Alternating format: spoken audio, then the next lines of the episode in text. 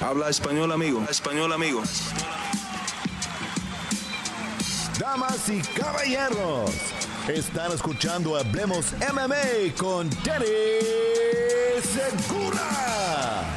Los sueños de un campeonato de UFC, el ecuatoriano Marlon Chito Vera, siguen vivos, pero tendrán que esperar un poco más.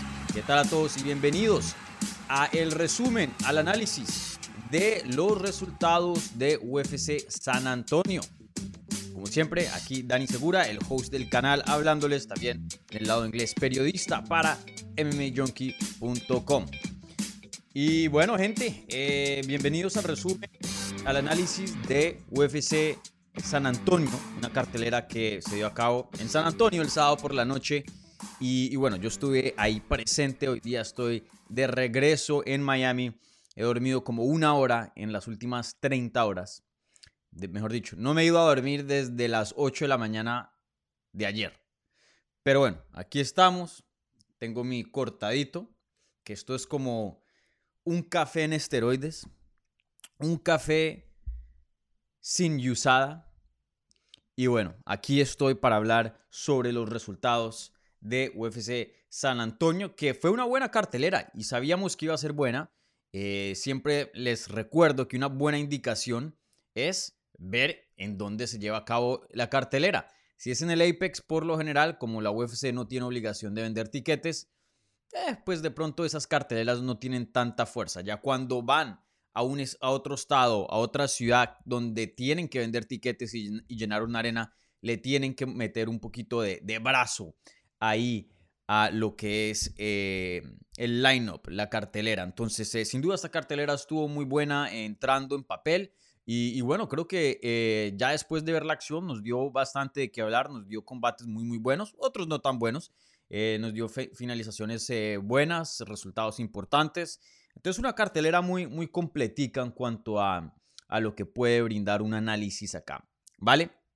Como siempre, gente, eh, por favor, si son tan amables, denle un like al video. Si son nuevos, bienvenidos, suscríbanse al canal para obtener más contenido sobre las artes marciales mixtas en español. Y si ya están suscritos, se pueden volver un amigo aquí de Hablemos MMA. Toda la información está en la, en la descripción aquí. Igualmente, si van al canal principal, ahí también em, habrá un video y, otras cosas eh, que les puede decir más información acerca de, la membresía. Y se pueden volver eh, amigos del canal. Y bueno, por aquí eh, saludos a Luis Flores, un amigo del canal, Alejandro Mesa, eh, Unoka Moirón.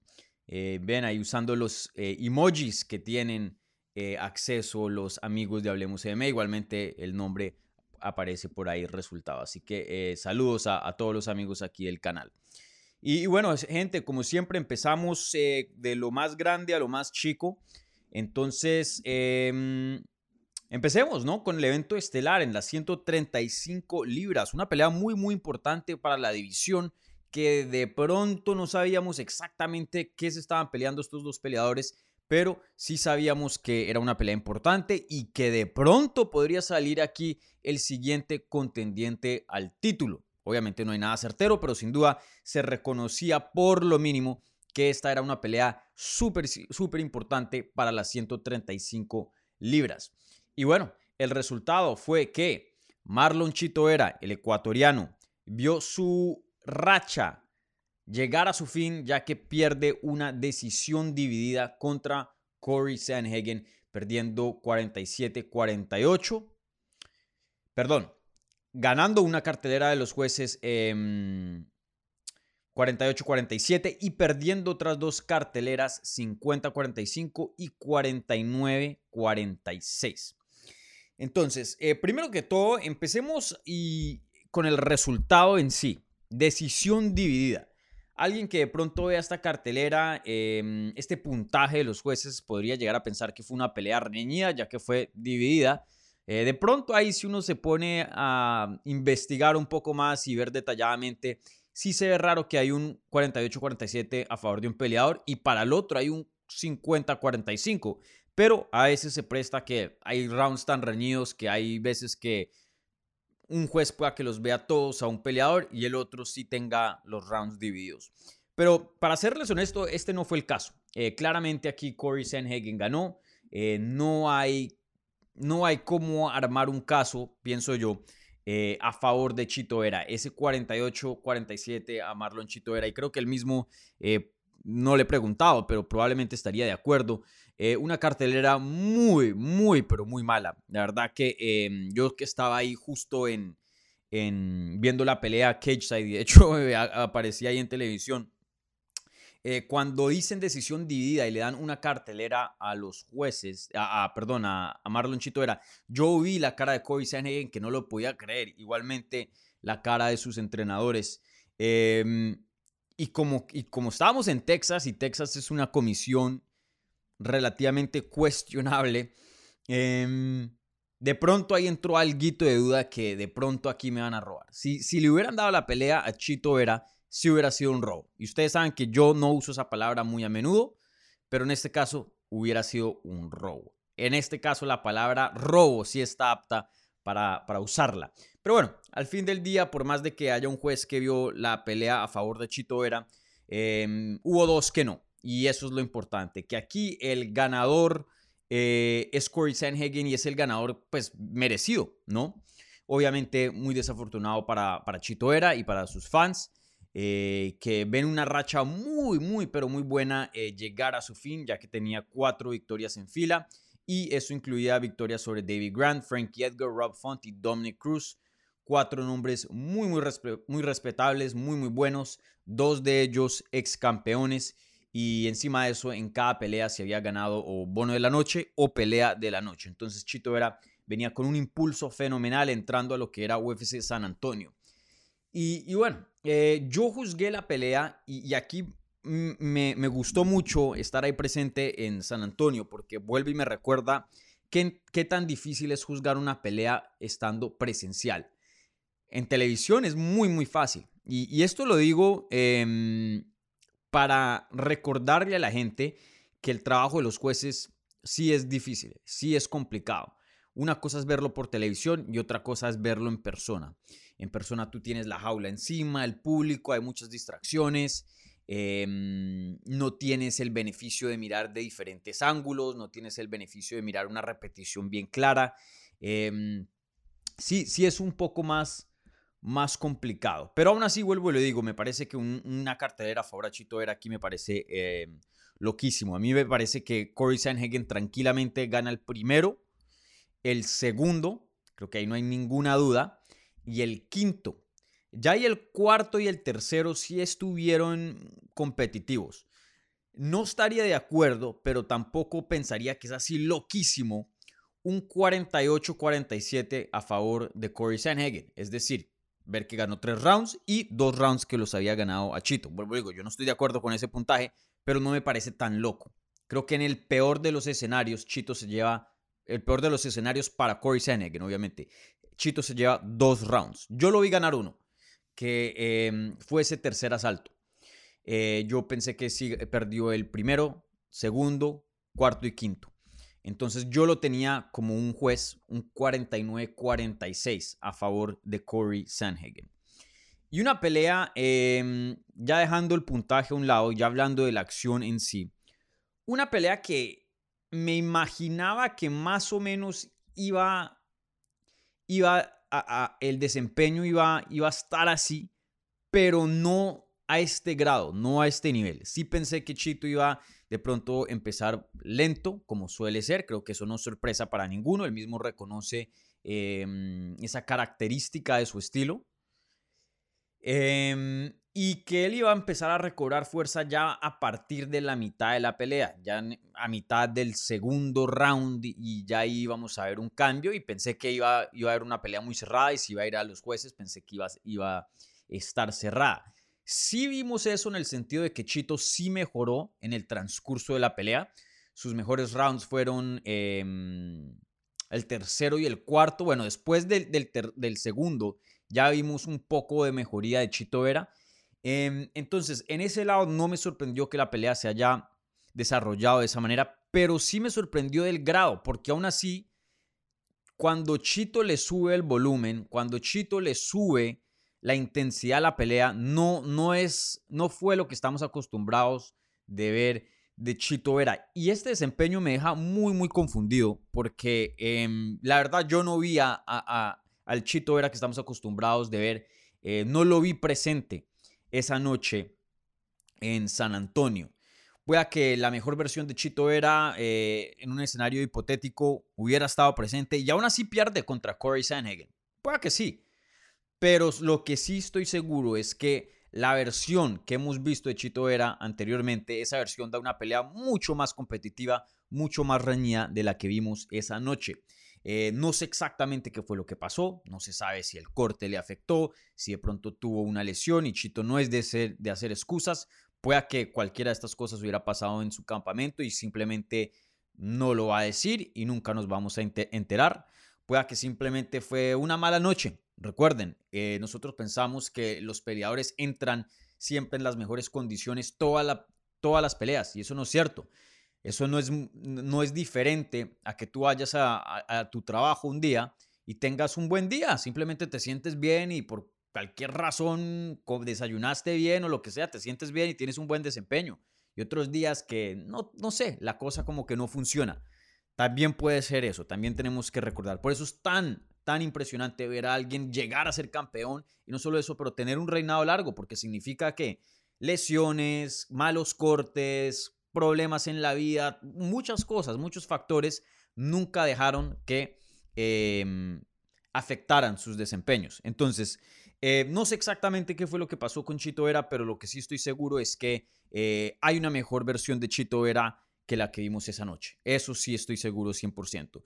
Em, yo vi la pelea en vivo y luego la vi en el aeropuerto literalmente hace unas horas eh, ya en ESPN porque algo que quería escuchar y ver era qué le estaba diciendo la esquina a Chito Vera, ya que pues en vivo pues no, no, se escucha nada con los fans y, y, y uno está lejos, ¿no? Yo tenía la esquina de, de Corey Sanhagen al frente mío, literalmente a 10 pies. Ahí pueden ver mi historia en mi Instagram, arroba Dani Segura TV, para, para ver dónde estaba posicionado. Y bueno, ahí en, vuelvo digo, en la transmisión me, alcanzan a ver un poco.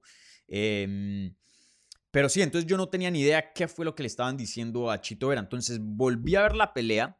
Y claro, evidentemente Jason Perillo, el coach de Chito Vera, eh, después del segundo asalto le dice, hey, me vas a poner bravo, ¿qué está pasando aquí?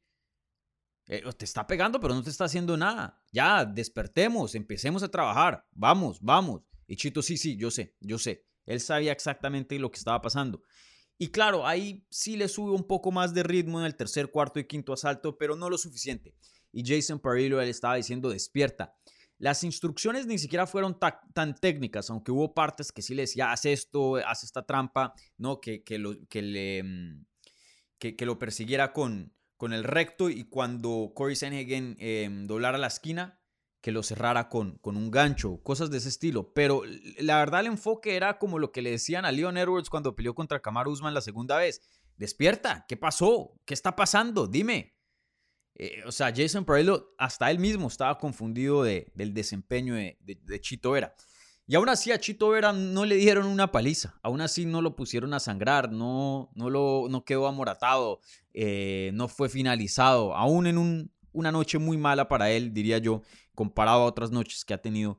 Em, aún se fue a decisión con uno de los mejores del mundo, con un ex retador de título recientemente.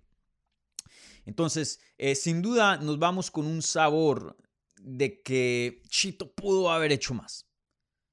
Pudo haber hecho más. De que Chito no estuvo ahí al 100%. Vuelvo y le digo, no quiero hacer aquí excusas para, para Chito, de parte de Chito, eso no es lo que estoy haciendo.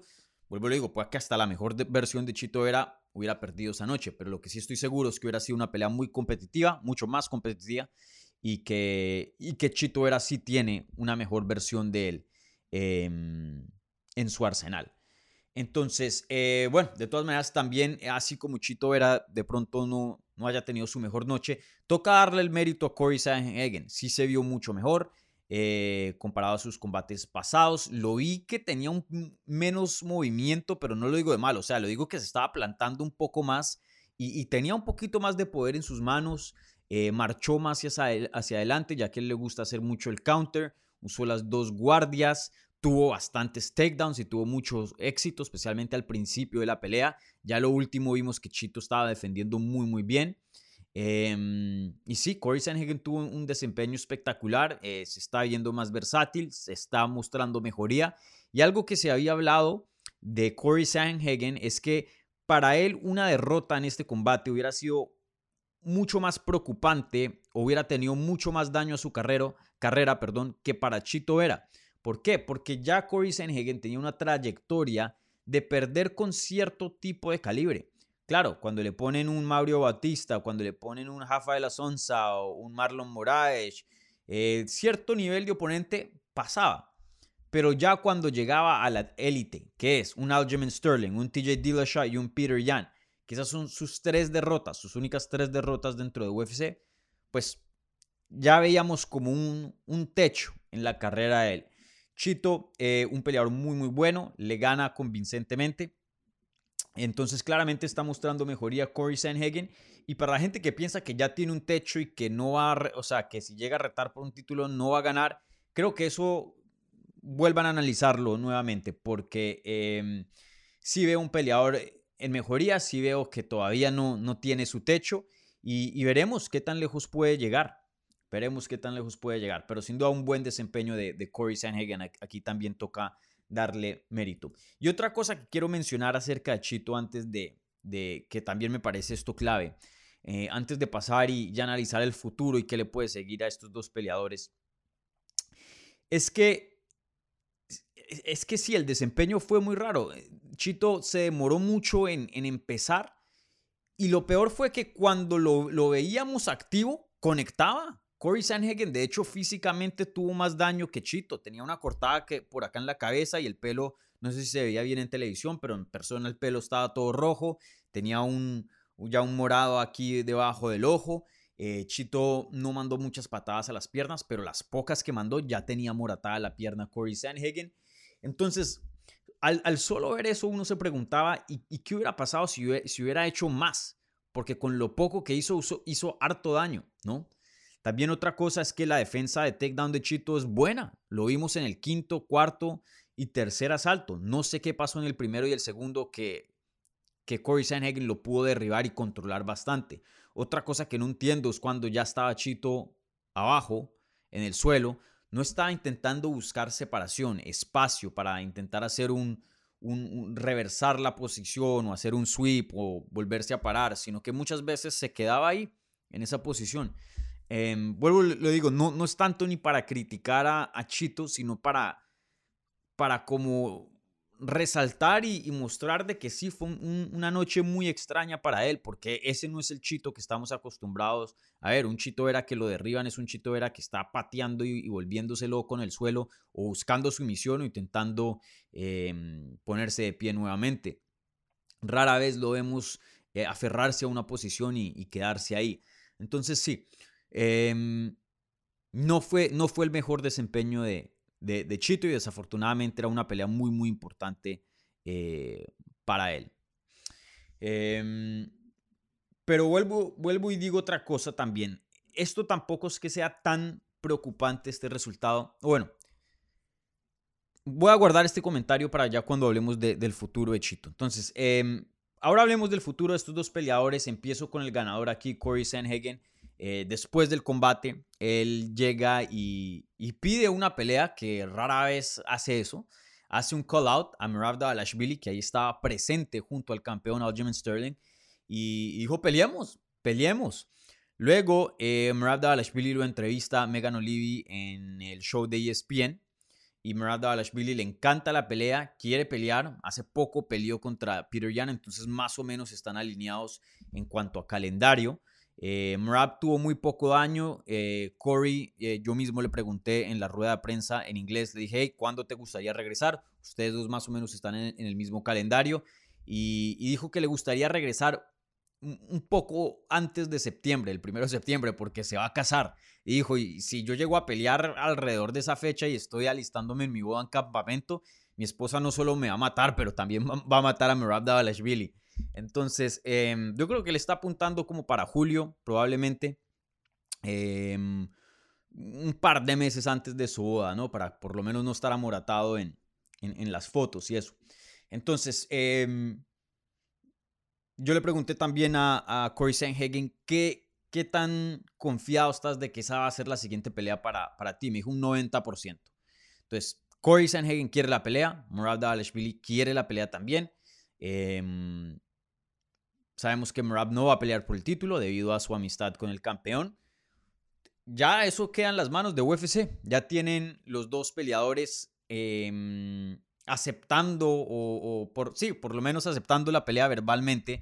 Eh, solo es cuestión ya de hacer contratos, ponerle una fecha y, pactar ese combate. Eh, sí creo que tiene sentido, pues la verdad, ustedes ya saben cómo me siento al respecto de, esta situación. Idealmente, el contendiente número uno, que es Merab, debería estar peleando por el, título, pero debido a esa amistad, y la entiendo, eh, eso no va a pasar. Entonces, mientras tanto, que siga peleando con otros contendientes. Y creo que una pelea contra Corey Sanhagen sí tiene eh, todo el sentido del mundo, ya que pues veremos a Aljamain Sterling defender contra Henry Cejudo y se ha rumorado de que ya le han prometido a Sean O'Malley ser el siguiente. Entonces, si todo eso es verdad, que probablemente lo es, creo que Merab contra Corey Sanhagen tiene, tiene todo el sentido del mundo y, esa es la pelea que quiero ver. ¿Y para qué? Una pelea fenomenal. Eh, después de lo que vi con Corey Sanhagen, Em, tendría a como favorito, pero en mis ojos la pelea se hizo mucho más reñida después de ver el desempeño que tuvo con Chito Vera, eh, porque está mostrando mejoría sin duda eh, Corey Hagen. Entonces probablemente eso es lo que le siga y, yo creo que sí, tiene todo el sentido del mundo. Ahora pasando a la página al otro lado de esta pelea, eh, Chito Vera, ¿qué le puede seguir? Estaba rankeado entre los tres mejores del mundo en 135 libras antes de este combate. Eh, obviamente el campeón, luego el número uno, eh, Dalashvili, el número dos, Sean O'Malley, y el tercero, Marlon Chito Vera. Y bueno, eso hasta me sorprende. Yo hubiera puesto ahí a, Chito como número dos porque em, pues tiene una victoria sobre Sean O'Malley, lo finalizó, ¿no? Y para mí la racha de Chito Vera mucho, mucho mejor que la de Sean O'Malley. Pero bueno, ahí los de los rankings, yo no voto ahí, yo no tengo ningún decir, entonces ya eso está entre UFC y, los que votan en ese panel. Em, pero bueno, em, sí, como dije, desafortunadamente eh, llega un fin esa racha muy, muy buena. Eh, fácilmente el mejor lapso que ha tenido Chito Vera en su carrera como peleador profesional, pero no creo que es devastador. Así como lo había dicho hace unos minutos atrás, creo que una derrota aquí hubiera sido mucho más grave eh, para Corey Sanhagen que para Chito Vera. Eh, Chito apenas tiene 30 años de edad, nos ha mostrado mejoría en pelea en pelea, entonces no hay por qué dudar de que este peleador ya llegó a su techo. Em, creo que es muy bueno y, claro eh, qué es, en qué es lo que tiene que mejorar. Y, en esta área, y este es el comentario que había dicho que iba a reservar para, para hablar del futuro de él, creo que no es tan preocupante y, si ustedes son fans de Chito Vera, creo que esto les debería traer alivio. Y es que técnicamente Chito tiene las herramientas. Vuelvo y lo digo, cuando Chito decidió pelear en esa pelea, la pelea fue competitiva. Ese tercero y cuarto round pudo haber ido para cualquier lado porque Chito se despertó y aún así Chito no estaba tan activo. Pero cuando conectaba, conectaba mucho más duro, con más poder y más precisión que Corey Sanhagen y ocasionó mucho más daño que Corey Sanhagen a pesar de tener tan pocos golpes, ¿no? Pero las patadas estuvieron fenomenales, las combinaciones estuvieron eh, fenomenales, la defensa de, los takedowns también muy buenas. Em, aquí el problema no es falta de técnica, aquí es falta de volumen, falta de actividad. Y creo que eso se puede arreglar siendo más activo, ¿no? Y Chito tiene un buen cardio. No es que él se reserve porque va y se cansa y no llega al quinto. No, él no es ese tipo de peleador. Entonces creo que aquí es más estrategia, es más cambiar mentalidad y creo que eso es algo que se puede resolver muy fácil. Obviamente em, los peleadores crean un estilo y eso es muchas veces como la personalidad de uno en cuanto a cómo es uno como persona, ¿no? Creo que Chito siempre va a tener e-, ese ese, por más de que trabaje en eso y todo, siempre va a tener ese estilo de que se crece mientras la pelea eh, va, va marchando, ¿no? pero sí puede mejorar eh, eso un poco, por más de que eso sea ya parte de su estilo, parte de su personalidad. Y creo que si simplemente sube su nivel de actividad, va a ganar muchas peleas que en otros casos perdería eh, y hasta pueda que finalice muchas peleas que en otros casos hubiera ganado decisión, ¿no? Aquí no es una cuestión de técnica. Viendo esa pelea, cuando los dos peleadores estaban activos y peleando, nunca vimos, no, es que Chito Vera no, no, no se le mide a Corey Sanhagen en lo que es el striking. No se le mide a Corey Sanhagen en lo que es la lucha. Eso no pasó. Chito Vera tuvo buenos momentos. Ahí fue que Corey Sanhagen trabajó más, hizo más. Entonces, eh, creo que eso es algo muy, no voy a decir fácil de arreglar, pero creo que es, es, algo en lo que se puede trabajar, ¿no? Ahora, si veremos que eh, a Chito le pasan por encima en, en lo que es eh, el grappling y, lo someten y luego uno dice, bueno, pues cómo va a competir contra de, de Balashvili o Sterling, ¿no? Ahí se pone complicado, ¿no? Y de pronto uno dice, e, ese gap, e, ese espacio que tiene que cerrar de técnica en el grappling, simplemente no lo va a poder hacer en, estos años que le quedan de su prime, dos, tres años. No, ese no fue el caso. Vuelvo le digo, cuando Chito estaba peleando, la pelea fue competitiva, fue reñida. Él tiene técnica. Ahí es un poco falta de, manejo del combate, pienso yo, falta de, actividad. Eh, pero Chito era en cuanto habilidades, sin duda, uno de los mejores cinco del mundo. Uno de los mejores cinco. Y sí, un caso muy extraño, porque vuelvo y lo digo, em, yo lo vi eh, muy entero. Yo viendo a Chito ahí nomás, salió de esa jaula y no estaba, no, estaba cansado, o sea, eh, se ve que tiene para más. Entonces, ¿por qué no subirle la intensidad ya que, ya que te vas con algo todavía eh, de gasolina en el tanque, ¿no? Em, eso va a venir con, con manejo. Entonces, veremos, veremos qué le sigue a Chito Vera. Creo que eh, hoy día estaba rankeado, vuelvo lo digo, en el número 3. Creo que la derrota de todas maneras lo va a mantener dentro del top 5, pienso yo. Si algo sacan a Peter Yan, que tiene una peor racha, pues imagínense, eh, Chito era, venía de cuatro victorias consecutivas, pierde una vez. Eh, Peter Yan creo que está 1 y 4 en sus últimos 5, o 1 y 3 en sus últimos 4. En fin, una, una peor racha, obviamente. Entonces creo que si algo, Peter Yan va a terminar saliendo del top 5 cuando actualicen los rankings del martes. Marlon Chito era, yo creo que sigue eh, entre los cinco mejores del mundo y creo que eso es apropiado viendo a los nombres. Me parece que sí, eh, él debería estar en, eso. Y en cuanto a qué le puede seguir de oponente, em, creo que sería bueno que tomara un, pasito para atrás Chito. Yo sé que él tiene todas las esperanzas de, ser campeón, pero, pero bueno, eso, eso pueda que, que vendrá a futuro. Por ahora es tiempo de, de arreglar y ajustar las cosas que no lo están permitiendo llegar a otro nivel. Y, eso usualmente se hace con un, nivel menos, un nivel menos de oponente, no, no peleando con los del top. Entonces, eh, no sé, una pelea con Pedro Muñoz me gustaría, al mismo hasta Peter Yan, de pronto no, no sería un, mal combate. Em, ¿Quién más está por ahí? Eh, una pelea entre Chito y Adrián, y Adrián sería fenomenal. Creo que ese tipo de nombres tiene, tiene muchos sentidos. No sé qué tanto me interesaría ver, por ejemplo, una revancha contra Font o Cruz. No sé qué tanto me interesaría. Eh, creo que es bien claro que, Chito es mejor que, esos dos peleadores. Pero sí, cualquiera de esos nombres eh, que mencioné creo que tiene sentido para él. Probablemente el más grande sería Peter Yan, el que em, más le serviría a su carrera, obviamente siendo un, ex campeón. Ver a contra Peter Yan sería un peleón. Y de hecho, muy similar en cuanto a estilos, ¿no? Dos peleadores que, crecen cuando la, mientras marcha la pelea, ¿no? Entonces sería de hecho muy, muy interesante a ver quién empieza más intenso, ¿no? Eh, sí sería bien, bien interesante. Bueno, gente, ahora voy a pasar a... Mm, ahora voy a pasar a el evento coestelar, pero antes de eso les recuerdo, si están viendo en vivo o en repetición, por favor denle un like al video. Si están escuchando en audio, por favor, un buen review en cualquier plataforma de podcast. Y bueno, si son nuevos, bienvenidos por acá, suscríbanse al canal. Si ya están suscritos, eh, tienen la opción de volverse amigos del programa. ¿Vale? Em, y bueno, les recuerdo, ya en unos minutos después del análisis del evento coestelar, em, pasaré a las preguntas que se están haciendo en vivo. Eh, como siempre, las preguntas que vengan vía el super chat o de parte de los amigos de Hablemos Me reciben prioridad aquí en el programa. ¿Vale?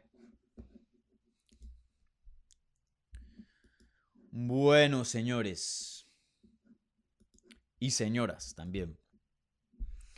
Em, pasando al evento coestelar de la cartelera, también una pelea en las 135 libras, pero en el lado de las mujeres.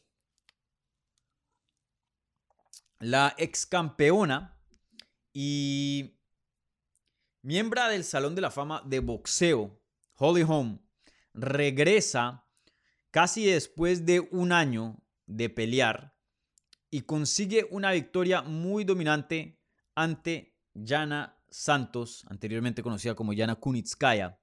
Le gana vía decisión unánime 30-26, 30-27 y 30-27. Yo no vi ahí ningún round 18. 18. Eh, me pareció que fueron todos 10-9, bien claritos, bien limpiecitos a favor de Holly Holm. Creo que el 30-27 es mucho, mucho más apropiado que el 30-26. Porque sí, Holly Holm fue muy dominante. Eh, pero para juzgar un round, un 18, tiene que haber daño, ¿no? Tiene que haber ya eh, amenaza de, finalizar la pelea y, eso no estuvo presente en, el combate. Pero bueno, aún así, vuelvo y le digo, una pelea dominante para Holm que se vio muy bien. Tiene 41 años de edad de esa mujer, todavía con abdominales, súper rayada, en buena, buena forma, un cardio excelente. Em, la verdad que Holly Holm se ha mantenido muy bien em, a los 41 años de edad y, la verdad que yo no he visto un bajón. Puede que no he visto mucha mejoría en cuanto a desde que ella se volvió campeona. Eh, de, pronto sí, de hecho, en la lucha, sí ha mejorado mucho desde ese entonces. Pero, pero bueno, aún así con eso creo que sí ha mantenido muy bien en ese nivel. Y, eso pues es, es em, es de admirar porque es difícil mantenerse en un nivel élite y ya Holly Holm ha sido élite como por, ven, como por 10 años. Em, y eso no es fácil de hacer. Eso no es fácil de hacer. Em, entonces sí, un, excelente desempeño. Esto pone a Holly Holm eh, con tres victorias y solo una derrota en sus últimos cuatro combates. Y esa última derrota fue, o la única derrota, perdón, fue contra eh, Ketlen Viera, que es contendiente top, y fue una decisión dividida. Em, veremos, veremos ahora qué, qué, le sigue a Holly Holm. Sin duda no boxeó mucho, sabemos que ese es el enfoque y esa es su arma principal, pero en la lucha se vio muy bien, controló bastante. En eso sí yo he visto mejoría, su striking como que se ha mantenido siempre a un nivel muy bueno. En la lucha sí hemos visto aquí un, cambio eh, bien grande. Em, y veremos qué le sigue a Holly Holm. Yo no sé si vaya a ser campeona o no, nuevamente. La veo difícil que le gane Amanda Nunes, ya que pues Amanda le, ha ganado en el pasado. Creo que, que sí puede llegar a tener un mejor desempeño que el que tuvo contra Amanda Nunes. Obviamente fue noqueada. Em, y yo creo que Amanda Nunes sí va a tener un bajón en algún punto y Holly Holm me da la impresión de que se va a mantener, ¿no? Entonces, si la llega a alcanzar en el bajón mientras ella todavía mantiene un buen nivel, creo que sí hay un chance de que de pronto Holly eh, vuelva a ser campeona. Y si Amanda Nunes se llega a retirar, que creo que eso no, no es tan lejos, por más de que sea más joven que Holly Holm, recuerden, Holly Holm acabó de firmar un contrato nuevo de seis peleas. Eh, yo le pregunté en la rueda de prensa acerca del retiro y no está pensando en el retiro ahora mismo. Eh, no sabe si va a completar las seis peleas, pero sí sabe que le queda bastante. eso me da a entender unas tres, cuatro peleas, pienso yo lo suficiente para hacer una campaña al título, definitivamente. Y, miren, si en el transcurso de esas peleas Amanda Nunes se llega a retirar de este deporte, que creo que es posible, eh, Holly Holm probablemente sí es la mejor peleadora en esa división, de pronto. Eh, se puede obviamente hacer un argumento por eh, Irene Aldana, pero Holly Holm de hecho tiene una victoria sobre Irene Aldana, que eso fue en el 2021, si no estoy mal. esa fue en Abu Dhabi, ¿no? Em, en el 2020, en octubre del 2020. Entonces relativamente reciente. Em, Entonces yo sí creo que hay una posibilidad, por más de que suene loco, que a, los 41 años de edad, a los 7, 8 años de, ser campeona la última vez, eh, yo sí creo que todavía los sueños, la esperanza de Holly Holm de volver a tener un cinturón de UFC, creo que es real, es real. Eh, de pronto no muy probable, ya que, eh, vuelvo y lo digo, hay varios variables acá, pero, pero yo diría que sí es una probabilidad, que es una posibilidad real y viva. Entonces, eh, veremos, sería increíble ver a una peleadora volver a ser campeona después de, ¿cuándo fue la última vez que fue campeona? Después de... Mm, después de 7, 8 años, ¿no? Dependiendo cuándo es que pueda llegar a hacer eso, pero después de 7, 8 años de, de la última vez que fue campeona, sería increíble, ¿no? Sería increíble, pero eso sí se está viendo muy bien Holly Holm a pesar de, de la edad. Bueno, gente, em, no, no sé qué más puedo añadir a ese evento coestelar. Em, y en cuanto a qué le puede seguir, es que Holly Holm ha peleado ya con todas, ha estado tanto tiempo dentro de UFC que no hay nuevas contrincantes, todo va a ser muchas revanchas, ¿no? Eh, en este punto. Entonces, yo mismo le pregunté, ¿tú ya has peleado con todas? ¿Hay algún nombre? ¿Hay algo, alguien? No, con quien me ponga UFC. Entonces, eh, no sé cuál va a ser los planes de UFC. Em, pero, pero sí, sí, eso está interesante. Em,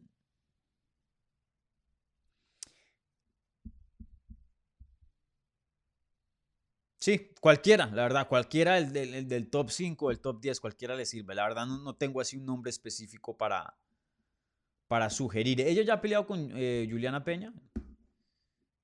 Juliana Peña, eh, de pronto esa creo que no. No, imagínense. La única con la que de pronto se le ha escapado es Juliana Peña. Ellas no, no han peleado. Entonces, de hecho, yo voy a sugerir esa pelea. Holding contra Juliana Peña. Sería un, una pelea fresca y, y, claro, importante para la división. Creo que tiene mucho sentido. Y que Irene Aldana pelee por el título contra Amanda Nunes. No me gustaría ver la tercera o por lo menos inmediata entre Juliana Peña y, Amanda Nunes. Entonces, claro que sí, creo que eso tiene todo el sentido del mundo. Holly Holm, Juliana Peña y Irene Aldana contra Amanda Nunes. Bueno, gente, ahora voy a pasar a las preguntas que se están haciendo en vivo aquí en el programa. Bueno, em, como siempre, un like si son tan amables, un buen review en podcast, si están escuchando en audio. Y como siempre, eh, pongan ahí preguntas en lo que es el live chat y yo se las voy a contestar. Las preguntas que vengan vía el super chat o que sean partes de los amigos de Hablemos MMA reciben prioridad.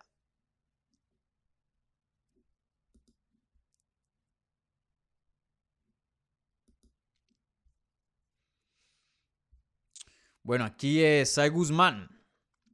Un cafecito, Dani. You're a cool dude. Mira, aquí lo tengo. Conocí a, a Guzmán ahí presente en, San Antonio. Espero que hayas disfrutado las peleas. Y igualmente, em, muy chévere. Un buen bye bye.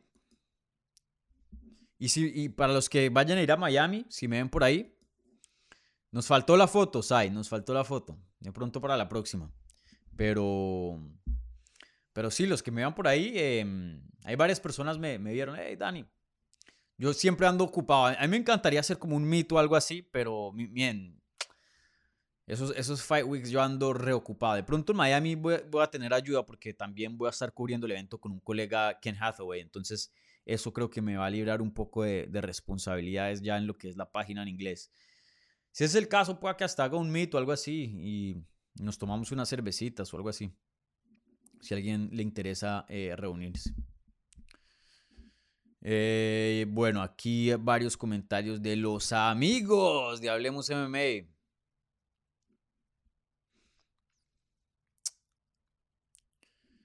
Alejandro Mesa, aquí em, estrenando la membresía. Luis Flores, saludos Dani, saludos Luisito.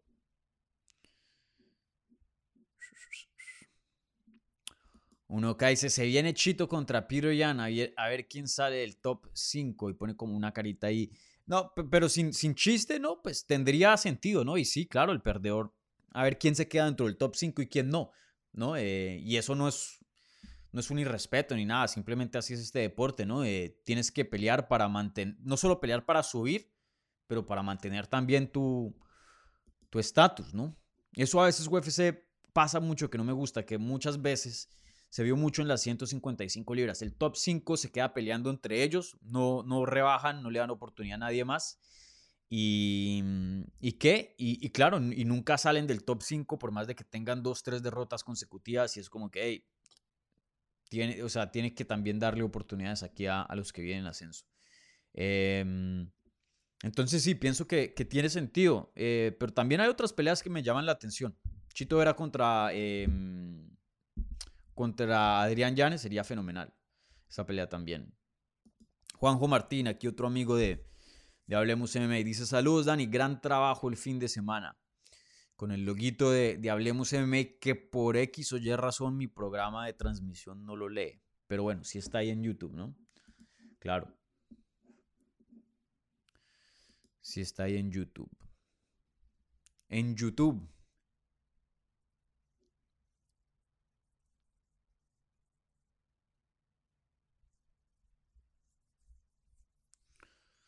En YouTube.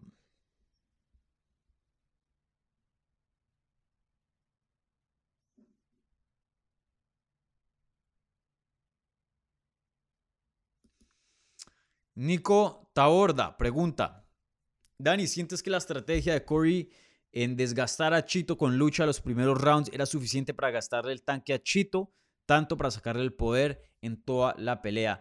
No, creo que fue, fue estrategia para. No, para, para quitarle tanque no, eh, porque Chito Vera no, no, no estaba fatigado al final de esa pelea. Chito Vera estaba enterito. Eh, él fácilmente pudiera haber seguido peleando. Eh, eso fue simplemente estrategia para mi- minimizar daño, porque Chito Vera, vuelvo y le digo, Chito Vera pega durísimo. Miren, Chito Vera no, no mandó muchos golpes, pero con menos golpes hizo más daño que Corey Sanhagen. Físicamente hablando, literalmente mandó como tres o cuatro patadas y ya la pierna de Corey Sanhagen estaba amoratada. Por eso es lo que yo digo. Imagínense si, le, si Chito llega a encontrar una manera o ajustar a su estilo, un estilo más activo, un estilo con más ritmo y que empiece a repartir daño bien temprano, Chito es un problema. Es un problema eh, para muchos peleadores. Pues ya lo es, pero sería un problema aún más grande. Em, ahí simplemente sí, lo que hizo Corey Sanhagen con la estrategia fue usar lucha para de pronto que, que no le den tanto daño, para sumar puntos y, a la misma vez para, para no dejar que Chito se sienta muy cómodo de pie y también tenga que estar pensando en, en que no lo derriben. Entonces, em, entonces pues sí, men. Eh, una buena estrategia, un buen desempeño de Corey Sanhagen. Peleó muy bien.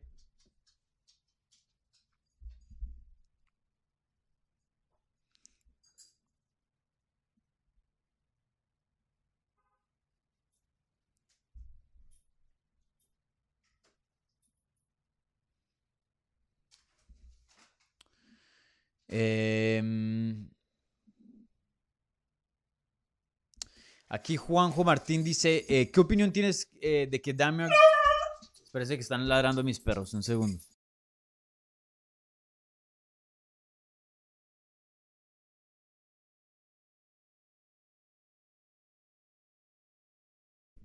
Qué pena, aquí llegó alguien. Eh, dice eh, Juan Martín, ¿qué opinión tienes de que Dan Mirgliara eh, fuera juez después de más de 20 años sin hacerlo? ¿No piensas que es muy fácil eh, cargarse la carrera de un peleador por una mala cartulina de un juez? No, Dan, Dan es todo un crack, tiene toda la experiencia del mundo, sabe cómo juzgar una pelea, sabe qué importa en una pelea, qué no, para nada. Eh, Dan es, es uno de los mejores eh, referís en, en este deporte y, y creo que tiene todo, todas las credenciales y, y todo el conocimiento ahora para claramente eh, juzgar una pelea, pienso yo.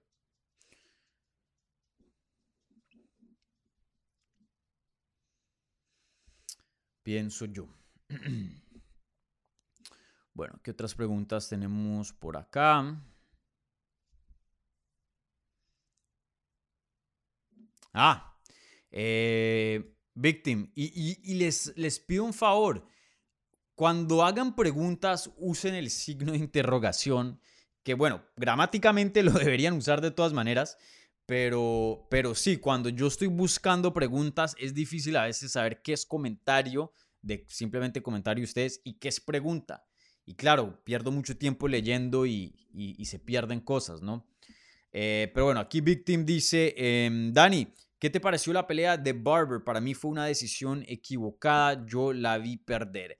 Miren, esa pelea, y, eso es algo que yo les cuento eh, que pasa detrás de las escenas, ¿no? Em, yo estoy haciendo 10.000 cosas el día, eh, la noche de la pelea. Yo por lo general, o la mayoría de, los periodistas, sí alcanzamos a ver el evento coestelar y el evento estelar enteritos, ya que el evento coestelar y estelar, los ganadores, los reservan para el final cuando se acabe todo el evento.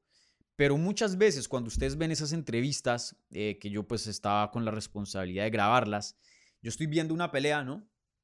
Y de repente llega, em, llega el equipo de relaciones públicas con un ganador de las preliminares, ¿no? Entonces, boom, que entrevistarlo, pum, eh, ponen mute a todos los televisores y ahí llega el ganador y pues obviamente uno está viendo a la persona y viendo de reojo la pelea, luego editando. Entonces, em, esa pelea no, no me la vi detalladamente. Eh, sí vi que Andrea Lee sorprendió y, de hecho la, llegó a controlar con la lucha. Em, pero sí, no, no, no te podría decir sin verla de comienzo a fin, segundo por segundo. Em, para mí es difícil eh, dar un buen, un buen juzgado. Eh, pero lo que sí les digo de Macy Barber, por más de que si hayan pensado que haya perdido, no, de todas maneras, apenas 24 añitos de edad, súper joven, tiene una racha de cuatro victorias consecutivas sobre buenos nombres, Miranda Maverick, Montana de la Rosa, Jessica Ay y Andrea Lee ahora. Em, sus únicas dos derrotas fueron contra Roxanne Modafferi, donde literalmente se destrozó la rodilla en el primer round y terminó perdiendo una decisión, y contra Alexa Grasso. Y algo que ella me dijo en la rueda de prensa es que así Alexa tenga el título o no, quiere esa revancha con Alexa Grasso está empeñada a pelear contra Alex Grasso nuevamente. Y yo creo que esa sí es una pelea que se va a dar a futuro. Especialmente si, em, si hacen la revancha inmediata con Valentina y Alexa llega a defender su título. No me sorprendería si su segunda defensa como campeona sea contra Macy Barber. Creo que es una pelea em, fácil de vender, de vender, ya que hay historia ahí. Y a la misma vez, pues eh, tiene mérito, ¿no? 4 y 0 dentro de la división y si llegara a pelear una vez más y conseguir otra victoria, 5 y 0, eh, eso merita una pelea de campeonato, ¿no? Entonces, eh, ojo, yo, les dije, pilas ahí con Macy Barber, que pueda que, que la veamos pelear contra Alexa Grasso nuevamente. Creo que es una gran posibilidad.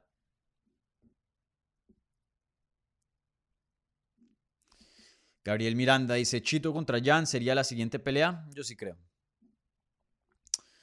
Yo sí creo, pero también hay opciones, ¿no?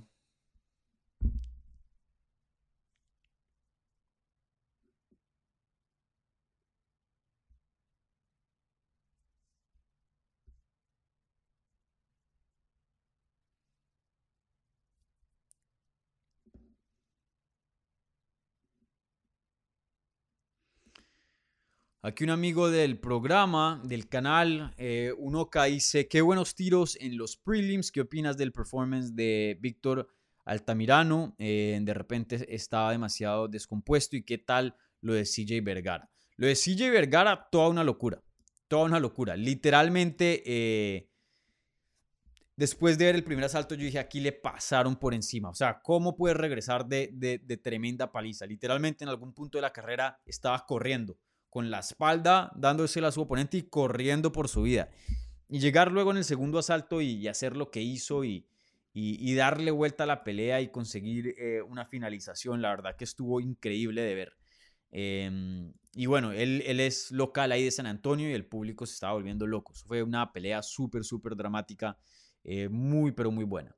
Eh, sí, lo que hizo CJ Vergara fue, fue espectacular. Y Víctor eh, que fue el que abrió la cartelera, consiguió una buena decisión, una pelea difícil. Eh, Vinicius Salvador no es fácil. Y, bueno, ahí pudo conseguir la victoria Víctor, un peleador que pensé que era más joven, pero tiene 32 años de edad. buena añadición para las 125 libras, mexicano, ahí lo entrevisté en español, la entrevista está en el canal. Em, sí, veremos qué le sigue, pero sin duda una figura interesante ahí. Veremos qué tan lejos puede llegar.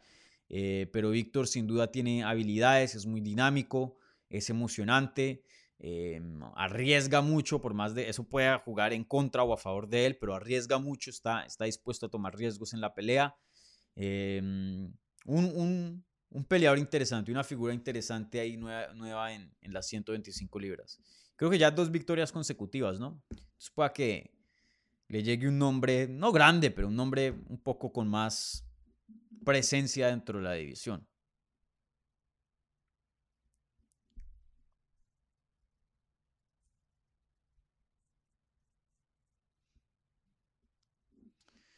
Justin Carazo Vargas dice, Dani Hollyholm le pasó por encima a Irene, eh, es ella quien debería estar peleando con Amanda, pero Irene nunca ha peleado con Amanda y Hollyholm fue noqueada por Amanda. Yo también se las puedo contar así. Eh, Holly Home apenas tiene. Tiene. Bueno, venía de una derrota, imagínense. Consigue una victoria y regresa a lo que es em, las victorias, ¿no? Irene Aldana tiene una racha muy, muy, muy diferente, ¿no? Yo, yo sí creo que Irene y, no es, no es si, si, uno tiene una... Tener una victoria sobre un contendiente que está compitiendo también por una pelea de título, claro que ayuda, pero aquí lo más importante es comparar rachas. Eh, vuelvo, lo digo, venía de una derrota y consiguió una victoria, excelente Holly Home, pero em, Aldana tiene dos victorias en línea y está 4 y 1 en sus últimos 5 eh, combates. Ya ha estado más activa, ¿no? Em, en recientes años que Holly Holm. Entonces yo sí pienso que, que Irene tiene, tiene un mejor chance de una pelea de título y, bueno, es un rival fresco para Amanda que creo que eso es, es muy necesitado porque pues se han visto muchas, muchas revanchas con Amanda em, y creo que la gente quiere ver nombres frescos ahí, ahí en el top.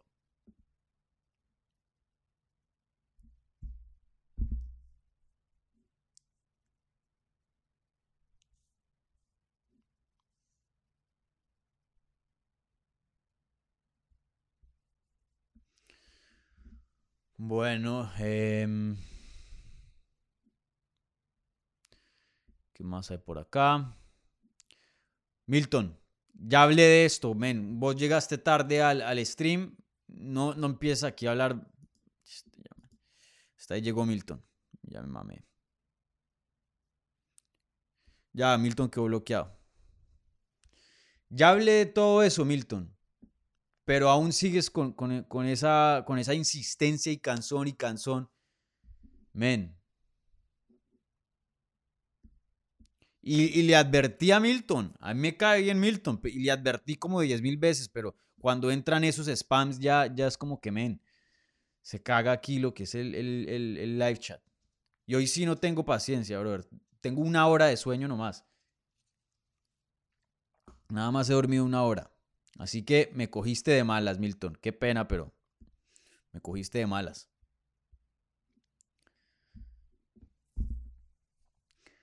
Bueno, gente, em, creo que eso son todo de preguntas. Déjenme rápidamente, veo que no se me escape algo de la cartelera. Em, bueno, el único otro resultado que me gustaría resaltar es el de Nate Landwehr, que hoy día se está viendo una personalidad muy, muy interesante, un tipazo súper, súper chistoso, eh, todo un personaje, tres victorias consecutivas. Yo creo que ya le debería venir alguien rankeado con nombre en las 145 libras. Eh, no sé si llegar a ser campeón, pero yo creo que sí puede llegar a ser una figura eh, de alto nivel y, una figura que pueda estar en, lugares de una cartelera mucho más altos. Eh, por ejemplo, estoy viendo ahora los rankings, no sé, un, un por ejemplo, un, Nate Landwehr contra un Dan Ige sería fenomenal. Nate Landwehr contra Edson Barbosa, buenísimo. Nate Landwehr contra...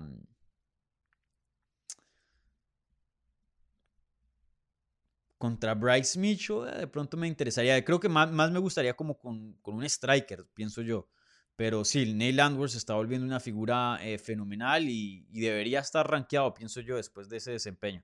Pero veremos eh, cómo, cómo se actualizan los rankings ahora el martes. ¿Vale?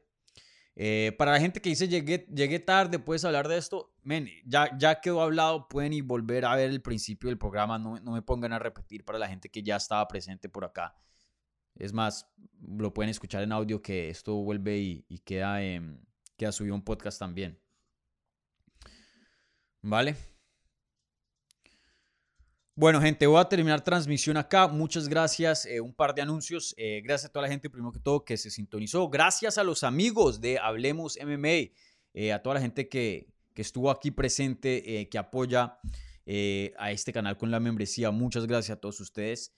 Em, un par de anuncios. Bueno, el primer anuncio. Ajá. Like, suscríbanse si son nuevos. Buen review en podcast si están escuchando en audio. Eh, bueno, el segundo anuncio ahora, eh, creo que ya muchos de ustedes vieron la entrevista, pero subí una entrevista con Fabiano Busquet, que es el traductor de UFC, uno de los traductores, porque obviamente hay traductores eh, en chino, ruso, otros, otros idiomas. Él por lo general es, domina lo que es el español, el portugués y el inglés. Entonces ya con eso pues consigue una parte muy grande de de, de, los peleadores internacionales. Todo un personaje. Eh, yo pensé entrevistarlo como por 15, 20 minutos y terminamos literalmente hablando una hora. Y así son todas las conversaciones con, con Fabiano. Tú le dices, hola, ¿qué tal? Y te quedas hablando 20 minutos con Fabiano. Eh, un tipazo. Eh, después de la entrevista nos fuimos a comer ahí con otras personas. Un tipazo, todo un crack. Ahí hablamos de, mm, de fútbol, de cómo empezó su carrera de traductor, cómo empezó su carrera dentro de UFC, eh, el presenciar ver a Brandon volverse el primer campeón mexicano, ya que él estuvo en la jaula, en el octágono, cuando eh, pasó ese momento histórico. Eh, ¿Qué más? Em, muchos hacían anécdotas bacanos eh, y, y, bueno, muchas cosas. Eso fue una conversación larguísima, una hora. la voy a subir en podcast hoy, cuando tenga tiempo. pero sí, esa conversación está en pie. Igualmente, Víctor em, quien ganó eh, en, en Víctor, Víctor Altamirano. Eh, también está la entrevista ahí en el canal. Eh, ¿Qué más? Em, ¿Hay otra cosa pendiente? Bueno, no me acuerdo ahora mismo, pero por ahora eso es lo que está en el canal. Entonces, si no lo han chequeado, vayan y chequenlo.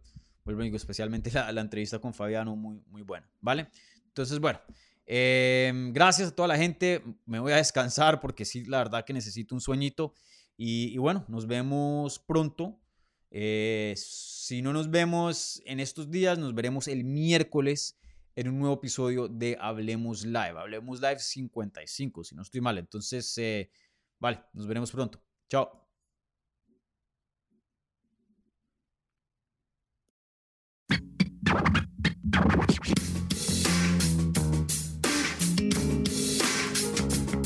Gracias por escuchar Hablemos MMA. Si les gustó el show, los invitamos a que se suscriban en su plataforma favorita de podcast para recibir episodios semanales. También déjanos tu review o cualquier comentario. Pueden seguir Hablemos MMA en Twitter, Instagram y Facebook en arroba Hablemos MMA.